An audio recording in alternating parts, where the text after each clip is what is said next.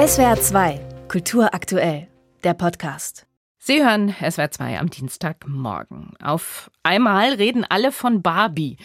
Und man reibt sich verwundert die Augen. Eine Spielzeugikone der 1950er Jahre erlebt plötzlich eine Art Mega-Revival. Eine Puppe, die gerade von Feministinnen heftig gescholten und geschmäht wurde, weil sie eben problematische weibliche Rollenvorstellungen verkörpert. Stichwort High Heels und Superbusen.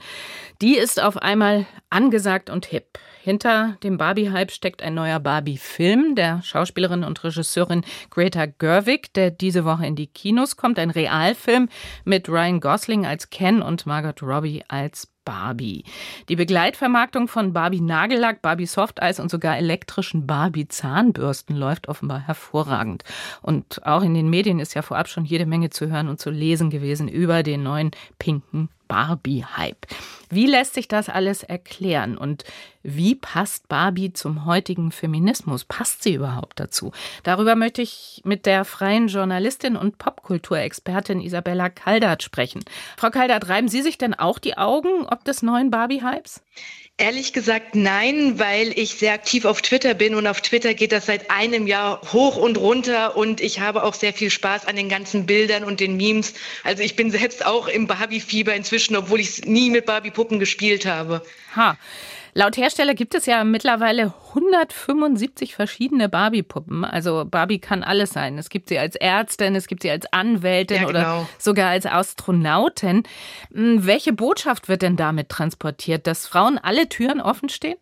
Wenn man in die Geschichte von Barbie guckt, dann ist das Erbe eigentlich sehr viel komplexer, als man erstmal annimmt, weil wenn man mal in die noch zurückgeht ins Jahr 59, wurde Barbie eigentlich entwickelt quasi als Art Gegenentwurf oder Alternative zu diesen Babypuppen, die Mädchen sonst immer in die Hand gedrückt bekamen, die dann irgendwie schon früh quasi dem Einüben der Frauenrolle, also sprich der zukünftigen Mutterrolle dienten. Und ich habe auch gelesen, es gab sogar 91 schon Barbie als Präsidentschaftskandidatin und so weiter. Also man kann sie durchaus auch als positives Vorbild sehen. Hm, also das klingt jetzt fast, als wollten Sie sagen, es steckte schon immer ein feministischer Ansatz in Barbie. Ja, jein. Also ich möchte jetzt Barbie von Mattel nicht als Feminist Icon hochstilisieren. Das wäre vielleicht ein bisschen übertrieben.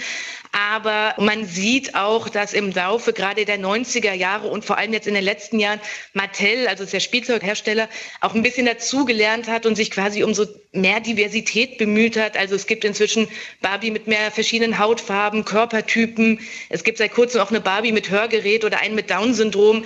Das heißt, es ist nicht ganz so schwarz-weiß, Barbie ist schrecklich oder Barbie ist feministisch zu sehen. Mhm.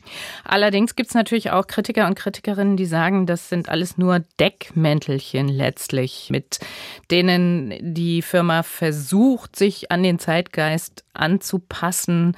Aber im Kern bleibt Barbie zutiefst unfeministisch. Was sagen Sie dazu? Ja, also komplett falsch ist es nicht, weil ich meine, es gibt ja diesen kapitalistischen Feminismus, der dann guckt, was eben, wie Sie gesagt haben, was ist der Zeitgeist, was verkauft sich gut. Da fällt Barbie auch drunter. Und ich habe auch jetzt im Zuge der Recherche noch eine Studie gefunden von 2016, laut der auch sechs- bis achtjährige Mädchen, die mit Barbie spielten, in der Tat unzufriedener waren mit ihrem Körper als jene, die mit normalen Proportionen hatten. Und natürlich deswegen Barbie, die bestärkt ein, ein schlechtes Körperbild durchaus. Deswegen würde ich Barbie jetzt nicht nicht als feministisch bezeichnen. Aber andererseits kann man dann auch wieder sagen, dass Barbie eben diese Job schon hatte in den 60ern, als äh, Frauen keine Kreditkarten hatten und so weiter und die Männer um Erlaubnis fragen mussten, um einen Beruf zu ergreifen. Und inzwischen haben wir halt auch wiederum eine Barbie mit Hijab.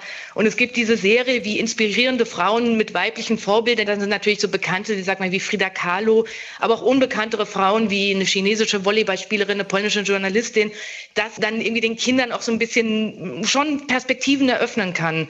Ja, kommen wir mal äh, ein bisschen zur Ausgestaltung auch dieses neuen Barbie-Films von Greta Gerwig. Also in diesem neuen Barbie-Film ist alles rosa. Kurzzeitig habe ich ja. gelesen, war auf dem Set sogar die Farbe knapp geworden. Ja. Ähm, also lassen Sie uns doch mal über die popkulturelle Bedeutung dieses Pink sprechen. Bis heute offenbar, ja. Ja, ich finde das super spannend, weil wenn man sich das ein bisschen so historisch anguckt, dann waren Farben generell historisch gesehen weniger stark einem konkreten Gender zugeordnet. Und diese Zuschreibungen wurden erst so krass, wie sie sie heute kennen im 20. Jahrhundert. Was noch viel spannender ist eben, wie wir die Farbe Pink heutzutage wahrnehmen. Und die wird ja eben so als hyperfeminin wahrgenommen und dadurch auch irgendwie mit Oberflächlichkeit oder Dummheit assoziiert. Das ist einfach so. Was halt auch noch super spannend ist, dass diese Farbe jetzt überall ist, also wenn man auch TikTok aufmacht und so weiter. Dieser Trend zu, zu diesem sogenannten Barbie-Core. Ich glaube, das hat auch noch einen anderen Punkt. Und zwar das Gen Z, und das sind ja so die ab 96 Geborenen, die äh, Generation halt, Z, mein, Z genau, Sie. Genau, Die gehen halt genau weg von dem, was jetzt die Millennials immer cool fanden, nämlich so beige gedeckte Farben, Industrial Chic, Minimalismus und so weiter. Die wollen halt das Maximale, das Bunte, die Accessoires. Und da kommt halt die Farbe Pink auch wieder ins Spiel.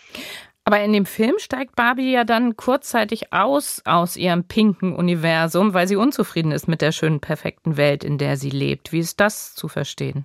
Ja, also ich meine, ich gebe zu, ich habe den Film noch nicht gesehen. Hm. Ähm, Gerwig ist ja auch bekannt für ihre Filme, in denen eher so komplexe, interessante Frauenfiguren die Protagonistin sind. Und es sieht so aus, als wäre, nach allem, was wir von diesem Barbie-Film wissen, wäre auch Barbie jetzt wirklich das Zentrum dieses Universums, in dem alle Männer dann Ken heißen und Ken wurde nach Barbie designt. Also Greta Gerwig hat in einem Vogue-Interview auch gesagt, dass sie quasi, also mit so einem Augenzwinker natürlich, die biblische Kreation von Adam und Eva quasi auf den Kopf stellt alle sind nur Ken und Barbie ist halt das Zentrum dieser Welt. Aber was ich mich frage, was hat das alles jetzt für Folgen für die Interpretation des Feminismus, für die Interpretation von Barbie, für die zukünftige Rolle der Barbie? Was würden Sie sagen? Es waren sehr viele Leute, glaube ich, sehr überrascht, als der erste lange Trailer kam. Es waren sehr viele People of Color plötzlich zu sehen. Es gibt eine Trans-Barbie und so weiter. Und auch, dass diese typische Tagline heißt immer, he's just Ken. Also Barbie ist der Mittelpunkt und Ken,